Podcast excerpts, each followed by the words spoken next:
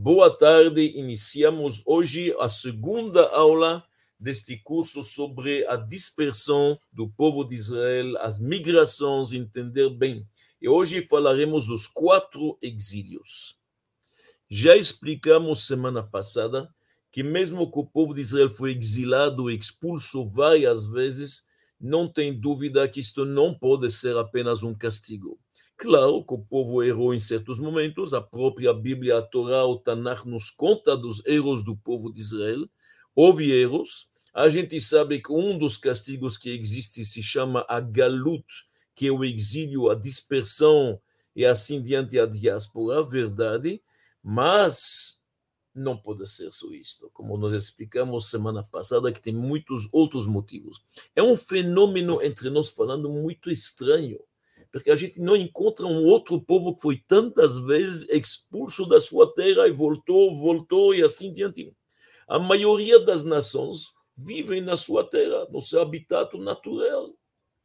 Mesmo nações que desapareceram, aconteceu no seu território, na maioria, perderam uma guerra, foram absorvidos, foram, na verdade, integrados a outras nações e assim perderam sua identidade.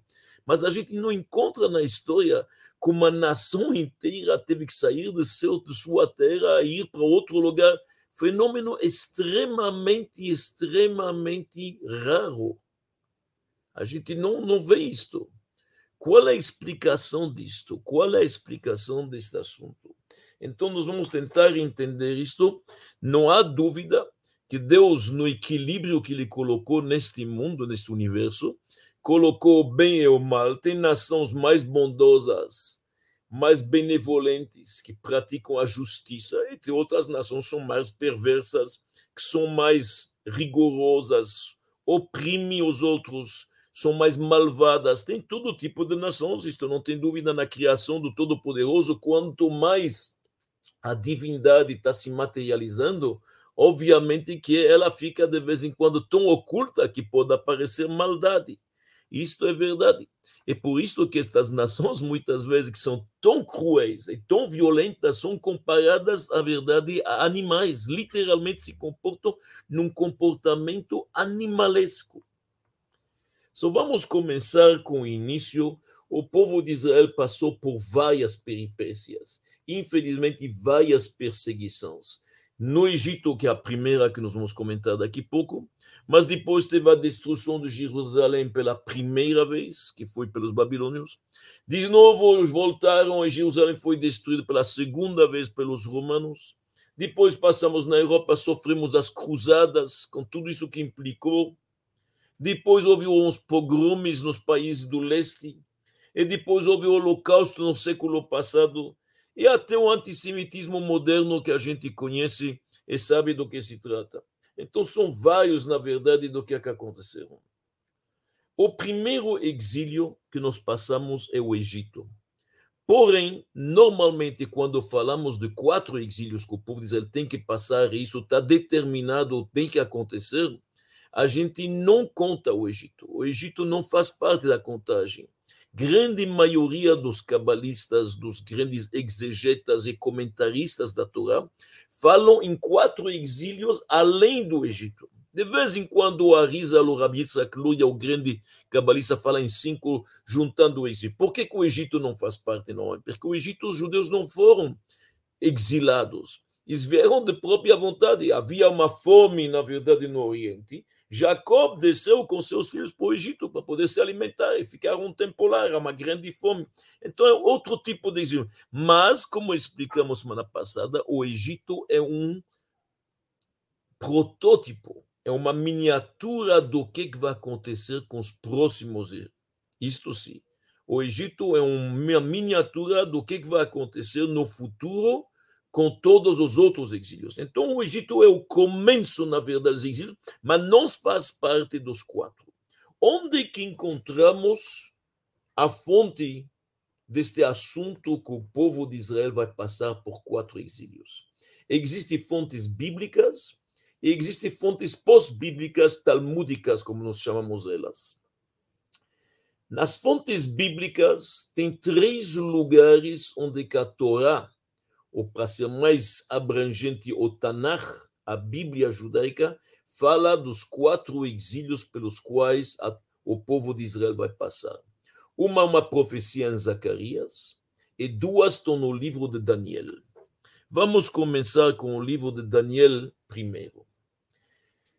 Daniel, nós sabemos, era conselheiro na corte, na verdade, do rei da Babilônia, a começar pelo rei Nabucodonosor, que reconheceu sua sabedoria.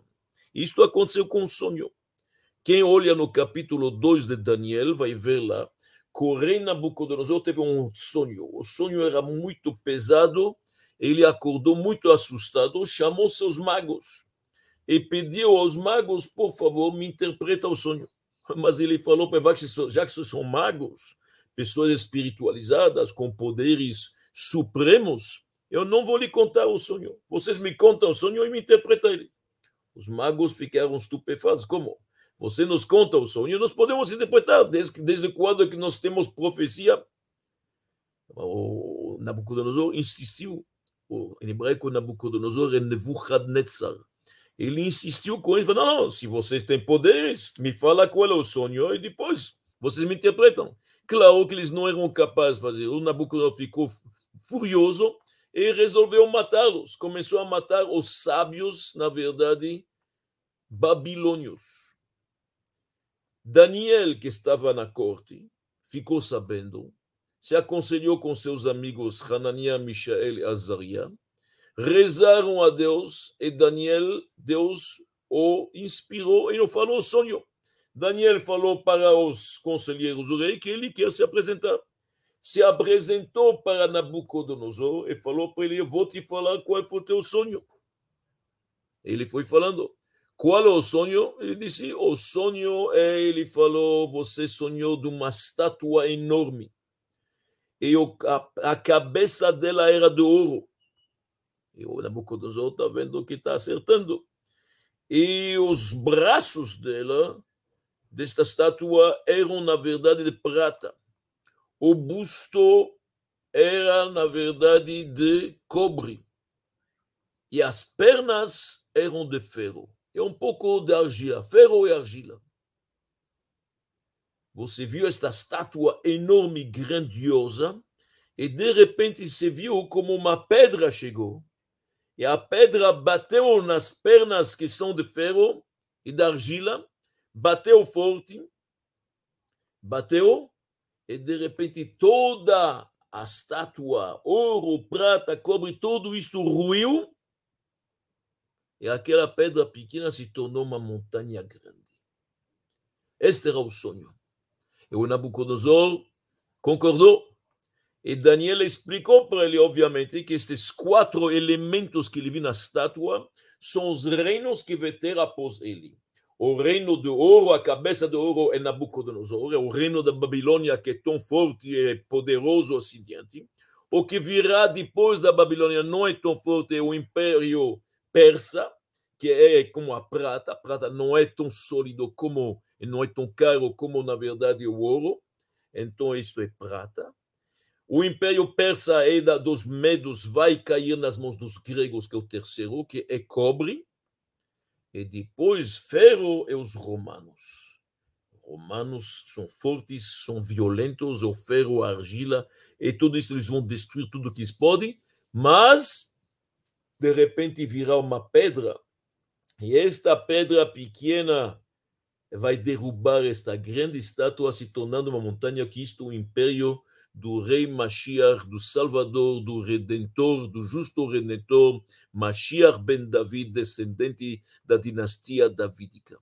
Então Daniel interpretou para ele este sonho. Foi o primeiro sonho de Nabucodonosor, já mostrando para ele quais serão os impérios que virão após ele.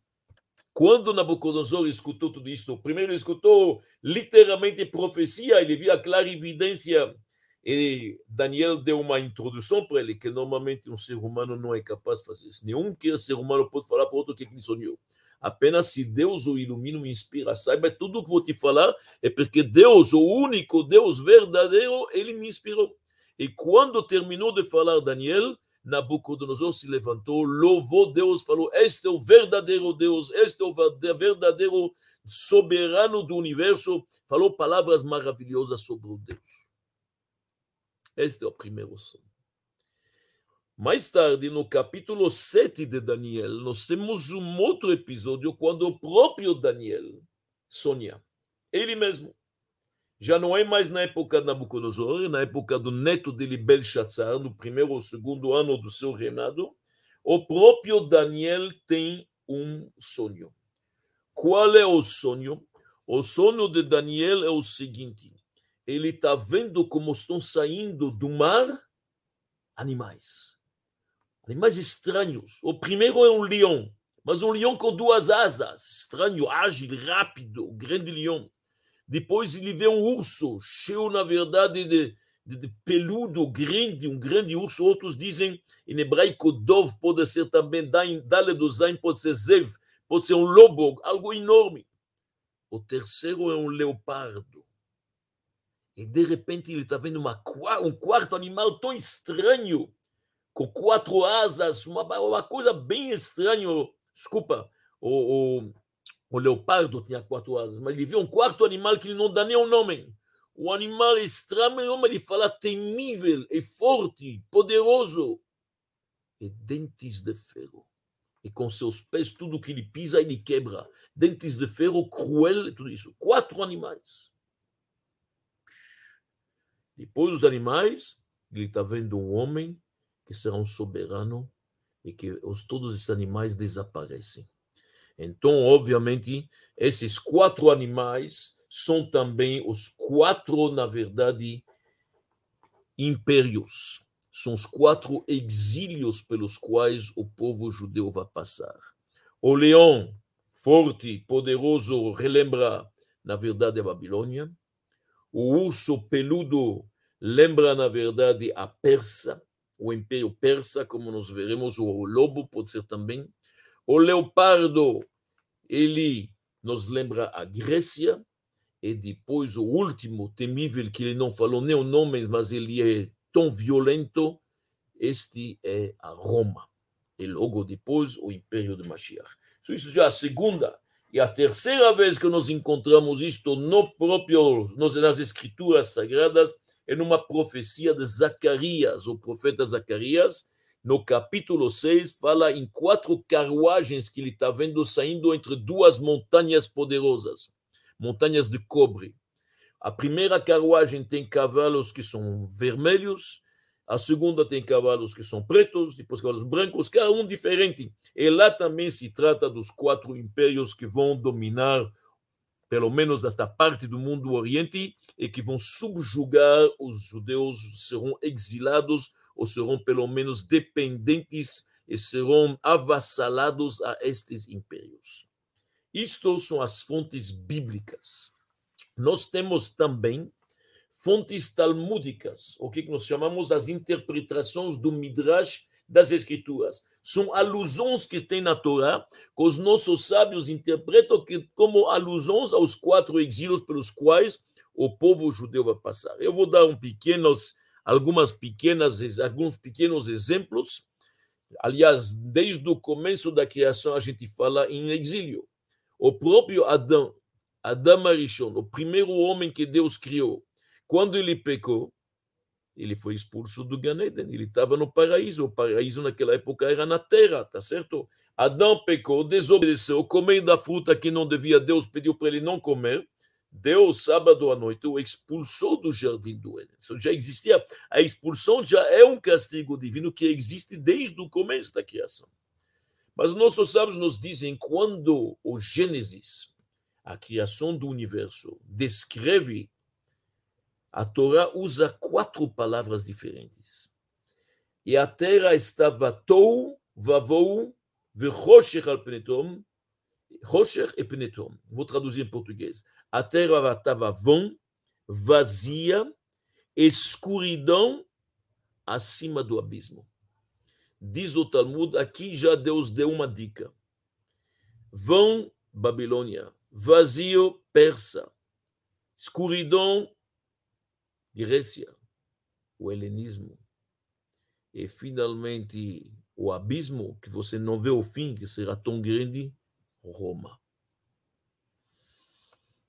Também no pacto que Deus selou com Abraão, os patriarcas, Deus já avisou os patriarcas qual será, na verdade, o destino de seus descendentes. A gente sabe isso, tudo que os patriarcas fizeram era apenas um protótipo, era uma miniatura do que, que acontecerá mais tarde com seus filhos. Lembra-se, Abraão foi para o Egito, a esposa foi presa, e assim diante. Num certo momento, quando Abraão vindo, o patriarca Abraão chega em Israel, Deus faz com ele uma aliança. Esta aliança é chamada entre as partes, a aliança Benabetarim. E Deus fala para Abraão: Eu te prometo que a Terra Santa, este lugar, será para seus descendentes. É a primeira vez que Deus promete que a Terra Santa, a terra de Israel, pertence aos descendentes de Abraão o povo de Israel. Antes disto, Abraão, por ordem divina, pega uma bezerra de três anos, uma cabra de três anos e um carneiro de três anos e corta eles na metade, porque por isso é chamado entre as partes, como se duas pessoas fazem uma aliança.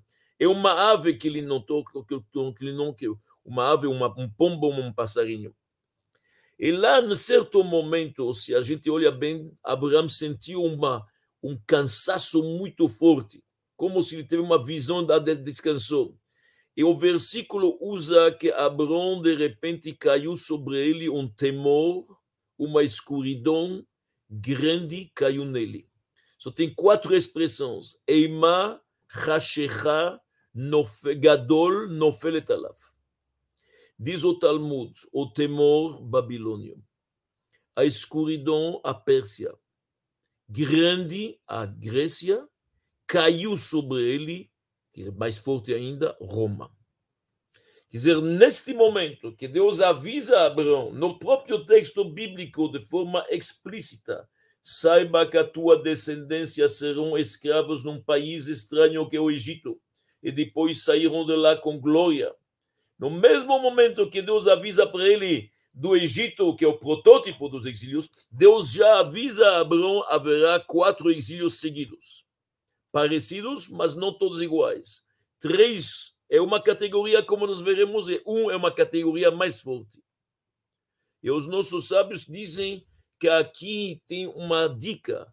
A bezerra de três anos, Babilônia, porque na Babilônia foram três grandes governantes: Nabucodonosor, seu filho Avilmerodach e o terceiro Belshazzar. Depois o império caiu. A mesma coisa a cabra de três anos, a Pérsia. A Pérsia também foi, na verdade, não sabe, começou com Dario, depois teve Ciro e depois Assuero, Ahasverosh. O carneiro de três anos, sábios dizem a Grécia.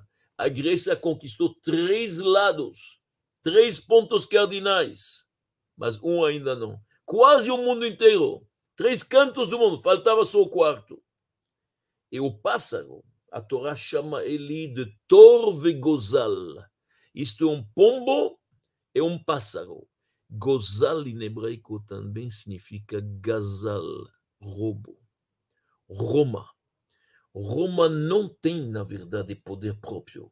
Se apossa dos outros se apropria do que conquista, vai conquistando um Mare Nostrum, pega de um, pega de outro, vai, na verdade, conquistando o que, que não é dele, se apossa, rouba terrenos e propriedades. Então, neste momento, Deus já falou para Abraão, haverá exílios. Interessante. Então, o exílio já começou antes do pecado. O que, que nós confirmamos que não pode ser só um pe... não pode ser também somente um castigo. E como diz o grande mestre de Rugin, já que o exílio foi decretado antes do pecado, a redenção tem que vir antes da verdade do, da chuva, do retorno. Mesmo se alguém não retornou ainda, a redenção já pode vir. Se o, se o exílio pode vir antes do pecado, a redenção pode chegar mesmo antes da chuva, antes do retorno. De qualquer jeito, nós temos aqui uma dica na época do patriarca Abraão. Quem olha a vida de Isaac vai ver que ele, ele cavou quatro poços. E os comentários também explicam o nome de cada poço e um dos exílios vamos passar. Eu o terceiro patriarca, Jacob, a coisa é mais explícita ainda. Nós sabemos Jacob a caminho de seu tio Labão, onde que ele ia casar, como a gente sabe, encontrar suas esposas, ele teve um descanso, ele teve um sonho. E a Torá nos diz que neste sonho ele viu uma escada enorme cujos pés eram no chão, mas o teto da espada, da escada era na verdade no céu. Uma escada enorme. Ele viu anjos subindo e descendo. Um pouco estranho, porque normalmente anjos vêm de cima, deveria ser anjos descendo e subindo. Não, a Torá fala Olim ve anjos que estavam subindo e descendo. Dizem os nossos sábios no Talmud, no Midrash, qual foi a cena que Jacob viu? Ele viu uma cena estranha. Ele viu o anjo padrão. Você sabe que cada nação aqui embaixo são 70 etnias, de acordo com o judaísmo, e cada uma tem uma contrapartida espiritual, que é um anjo padrão que cuida desta etnia, deste império, deste povo. Todos os fluxos divinos chegam a esta nação através deste anjo padrão. Ele está vendo como anjo padrão, o Sar, se chama em hebraico, um anjo padrão de da Babilônia, está subindo 70 degraus na escada e depois cai. Então ele entendeu o exílio da Babilônia 70 anos. Depois ele viu como, na verdade, o anjo padrão da Pérsia e da Medeia está subindo 52 degraus. Cai da Grécia, 180 graus, e cai. Mas de repente ele viu uma cena que o deixou muito perplexo, muito preocupado. Um anjo padrão de Roma está subindo, subindo, subindo, subindo sem fim. Só ele perguntou para Deus no sonho: Mas isto é sem fim? Não cai um dia? Como como será este exílio de Roma? E Deus falou para ele: Um dia o derrubou ele também. Ele vai cair. E agora é sua vez, Jacob, de subir. Vai, sobe na escada, no sonho. Mas Jacob teve medo. Ele podia ter evitado muitas coisas, mas não foi. E Deus diz para Jacob no versículo: Altira Yaakov, não tenha medo, meu filho. Não tenha medo, Jacob. De qualquer jeito, aqui Jacob teve uma visão clara dos quatro exílios, vendo que o exílio de Roma no qual nos encontramos é o mais comprido. E também nós temos alusões a isto no, no livro dos Salmos, nós sabemos que quatro vezes na Torá está escrito as palavras ad ana, até quando? Deus se queixou do povo de Israel quatro vezes. Ad ana me até quando vocês vão se rebelar contra mim? Até quando vocês duvidam da minha palavra? Quatro vezes tem uma expressão deste. E nos Salmos temos quatro vezes que o povo se queixa. Deus, ad ana tishkacheni, até quando se esquece da gente? Ad ana tastir panecha mimene, até quando você oculta a sua face de mim? Quatro vezes. São os quatro exílios também.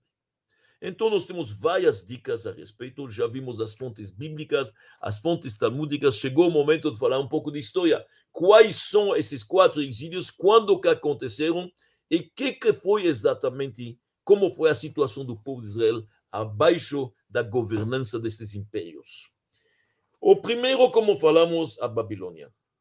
Todos nós sabemos que no ano 3338 da criação do mundo, Nabucodonosor arrasou Jerusalém. Mas já começou isto antes. O Império Babilônio mais ou menos começou no ano 423 antes da Era Comum. Durou de 50 a 70 anos. E realmente Nabucodonosor começou, a primeira incursão em Jerusalém já tirou de lá 10 mil pessoas da nata do povo, os intelectuais, os artesãos, todos eles. Deixou principalmente os agricultores, já levou eles para a Babilônia. E neles havia Daniel, Hananiah, Michael, Azariah, seus amigos, todos já estavam na primeira leva.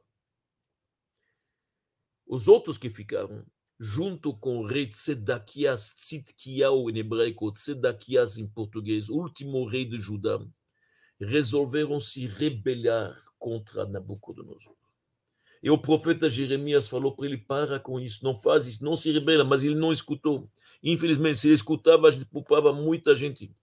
E Nabucodonosor veio com seu, seu general extremamente cruel, Nebuzaradan, incendiou a cidade, quebrou o templo, destruiu tudo, levou os judeus acorrentados para a Babilônia, como nós sabemos, como está escrito nos Salmos, Al Neharot Bavel, nos rios da Babilônia, Sham Yashavnu, lá nos sentamos, Gambachinu, nos choramos se lembrando de Zion.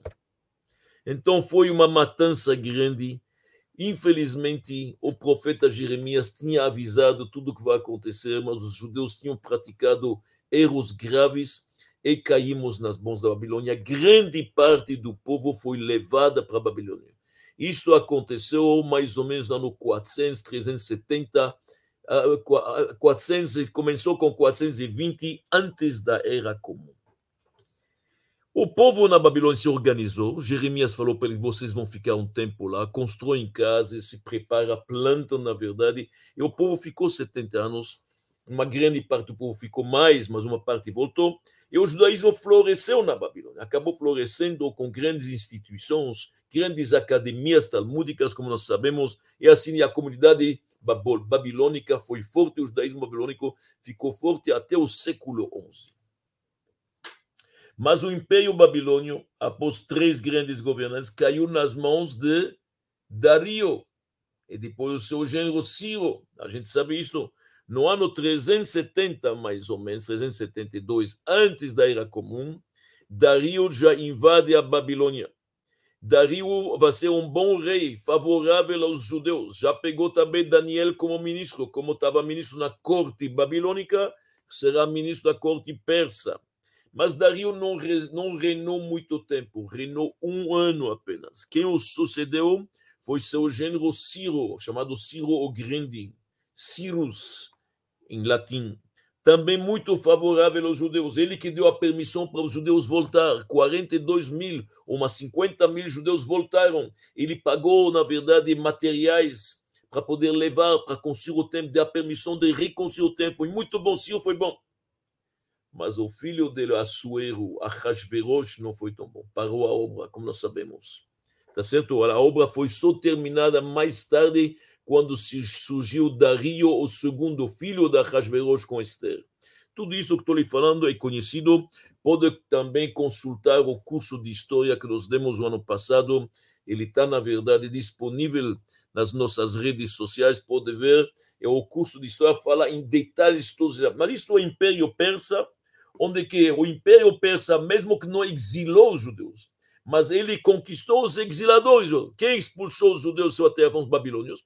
E a Babilônia caiu nas mãos dos persas, por isso é chamado um exílio também. Então, este é o segundo exílio judeus abaixo do império, abaixo do império persa. De vez em quando os governantes bons, de vez em quando não tão bons, menos bons.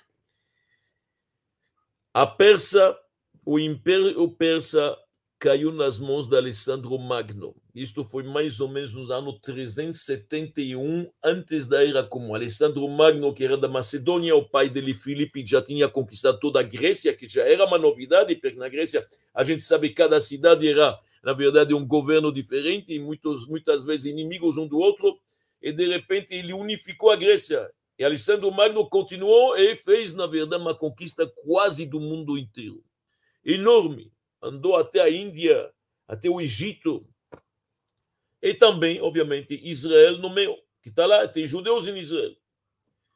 Os gregos, diferentes dos outros, não mataram judeus, ou não procuraram, talvez, em algumas incursões, mas o objetivo não era destruir o segundo templo que já existia. O objetivo não era exilar os judeus fisicamente, mas eles queriam exilar os judeus espiritualmente. Os gregos tinham sua filosofia, que é o helenismo, que é na verdade a cultura do corpo, da estética. Eles tinham o politeísmo deles, que há, na verdade, toda esta mitologia grega. Eles eram totalmente contrários à filosofia judaica. O estilo de vida era diferente. Uma vida materialista, sem, na verdade, nenhuma alma, sem nenhuma forma atrás da matéria. E os gregos inteligentes resolveram que eles vão, na verdade, fazer a cabeça do judeu vão, na verdade, mudar a cabeça do judeu. E como fazem isto? Eles vão mudar a cabeça dos judeus, assimilando ele, alienando ele, dando para ele a filosofia grega, o helenismo. E muitos judeus se tornaram helenistas. Como a gente sabe, houve uma tentativa primeiro, na verdade, em 348 já Ezra volta para Israel, que é muito bom. Isto vai já fazer uma Israel uma força, mas em 300 mais tarde houve Ptolomeu. Você sabe que Alessandro Magno ele não ele não reinou muito tempo. Com 33, 34 anos faleceu. E o reinado dele foi dividido em quatro generais. Que isto é a visão que ele viu aquele leopardo com quatro asas. Tá certo? Então Ptolomeu obrigou os judeus a traduzir a Bíblia em grego, a Septuaginta. Depois veio o rei muito cruel que se chamava Antiochus. Antiochus, que era, na verdade, muito, muito cruel. Antiochus IV, e fez vários decretos não permitindo os judeus fazer o Shabat, não permitindo eles fazer, na verdade, o Brit Milá, que era a circuncisão. E lá vieram os macabeus, fizeram uma revolta, ganharam a história de Hanukkah. Tudo isso aconteceu abaixo do Império Grego, que os judeus sofreram, principalmente sofreram uma assimilação, não uma destruição do corpo, mas da alma, ou pelo menos do espírito judaico. E a Grécia caiu nas mãos de Roma. Já Nero mandou o general Vespasiano, com seu filho Tito, conquistar Jerusalém. Havia várias revoltas, vocês se lembram disto? Em Jerusalém havia vários seitas, havia os fariseus, havia saduqueus, havia aqueles sicários que eram extremistas. Então, uma rebelião contra Roma deixou os romanos furiosos. Nero manda a Vespasiano, Vespasiano depositou no imperador. No final, Tito, no ano 68 ou 69 desta era comum, arrasa Jerusalém destrói tudo, incendia o templo, como não sabemos os detalhes. Foi uma matança enorme, roubo que vocês não podem imaginar, estupro de mulheres, queimadas, tudo que vocês podem imaginar, um massacre. Dos, os historiadores falam um massacre de um terceiro terço do povo. Talvez um milhão de pessoas morreram de tanto, tanto sangue que correu lá. Foi, infelizmente, gravíssimo. Estes, esta matança de Tito foi a destruição do segundo templo, levaram os judeus para Roma, de Roma foram para a Alemanha, para a Europa, etc. E tudo isso foi mais um exílio. O exílio de Roma, que a gente sabe, mesmo que o Império Romano rueu e não existe mais, mas ainda estamos no exílio de Roma, nós chamamos isso de Galut Romi. Talvez não exista mais o exílio de Roma, mas existe uma pouca filosofia de Roma, muitas coisas, mesmo na filosofia ocidental, foram, na verdade, heranças dos romanos e dos gregos.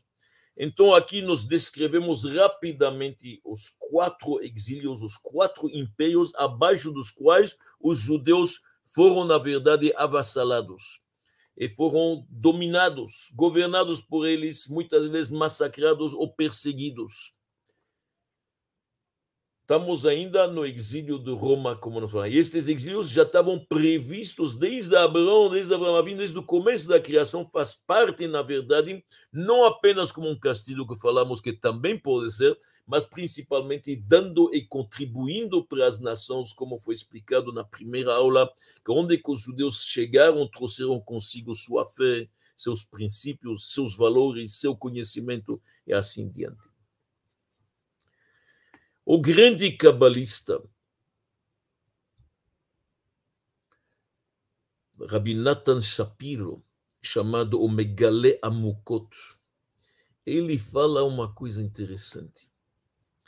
Ele diz o seguinte: na Torá, quando fala os animais kasher, que são aptos à consumação, fala que tem dois sinais: ruminante e casco fendido. Mas a Torá enumera quatro animais que têm apenas um dos sinais.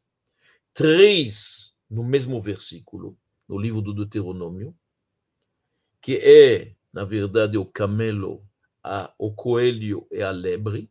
Estes três são kasher, mas eles são ruminantes, mas não têm o casco fendido. E o quarto é o porco, que este porco tem as patas fendidas, mas ele não é ruminante.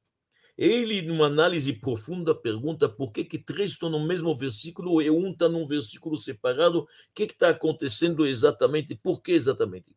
Ele explica que três, na verdade, eles têm um sinal, mas é um sinal mais para dentro. O outro é um sinal parece por fora.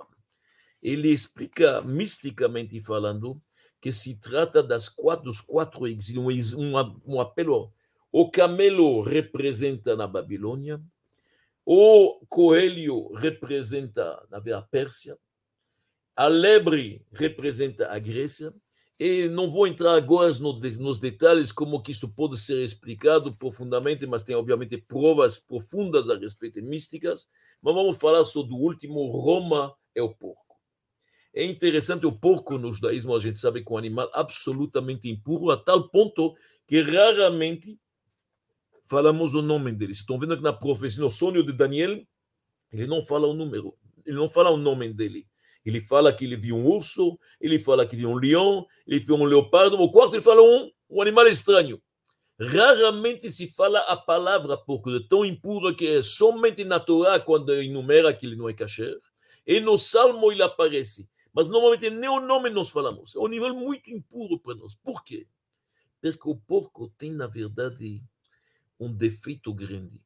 Ele mostra as patas como se elas estão, na verdade, cortadas.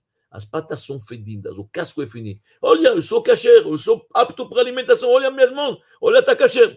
Mas por dentro ele não é ruminante. Isto é exatamente o defeito do hipócrita. O que é a hipocrisia?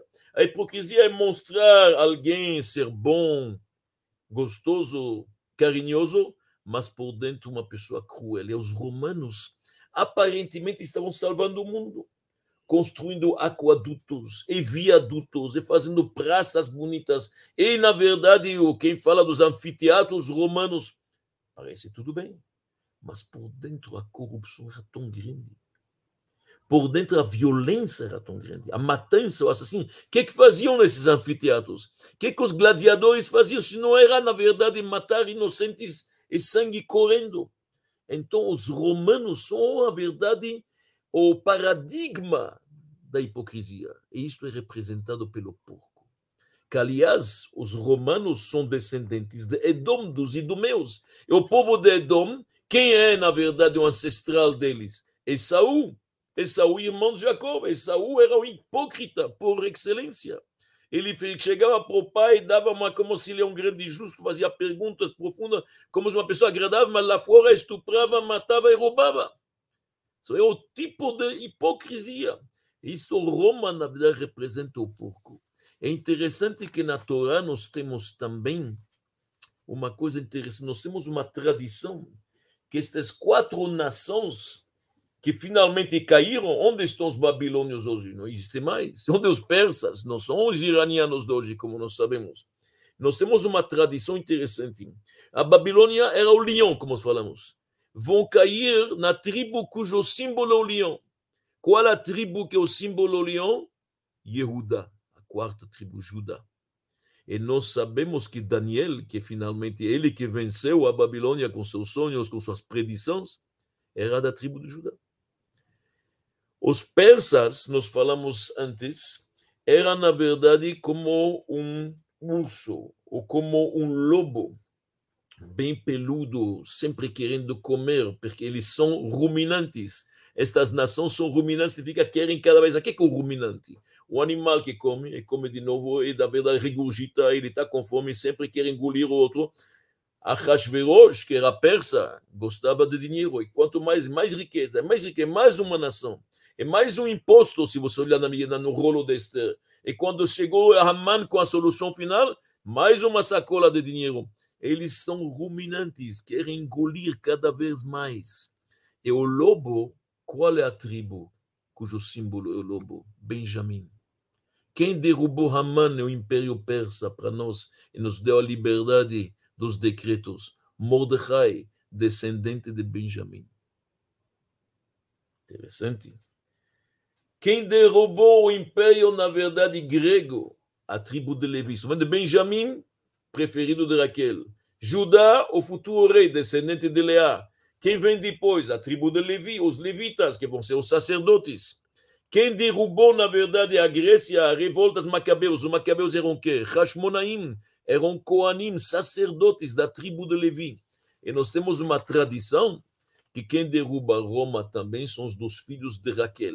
Quem pode, na verdade, derrubar Esaú é aquele que não se curvou na frente de Esaú, é os filhos de Raquel, a gente sabe isto de Benjamim. E finalmente, obviamente, o rei Mashiach que vai salvar a humanidade e trazê-la a um patamar totalmente diferente e mais elevado. Poderia se perguntar aqui o que, que acontece com o Islã, Ismael. Os judeus também sofreram um pouco de Ismael. Por que não fala disso? Falamos de Roma, falamos de Gregas, falamos de Babilônia. Onde que está, na verdade, o Império Árabe? A resposta é o seguinte: quando a gente fala de exílios, significa exílios que eles pegaram dos judeus e tiraram eles da sua terra. Herdaram eles dos judeus. Ou herdaram daquele que herdou dos judeus, daquele que expulsou os judeus. Como, por exemplo, os persas derrubaram a Babilônia e os gregos derrubaram a Pérsia. Mas Ismael recebeu seu poder de Deus.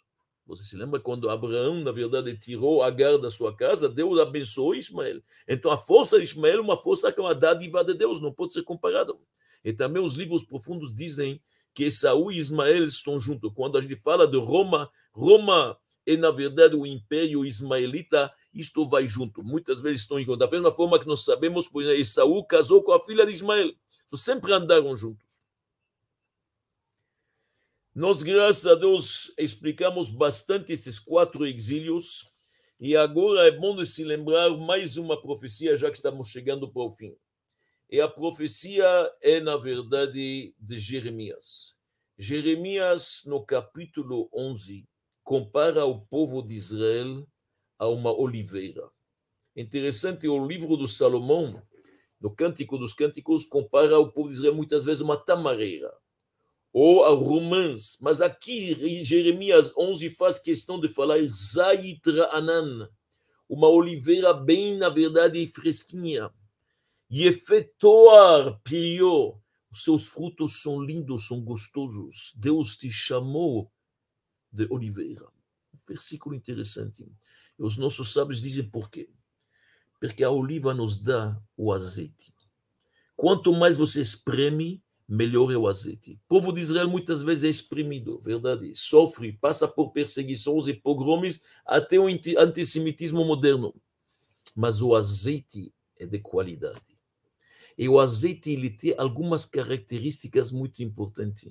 Quais são essas características?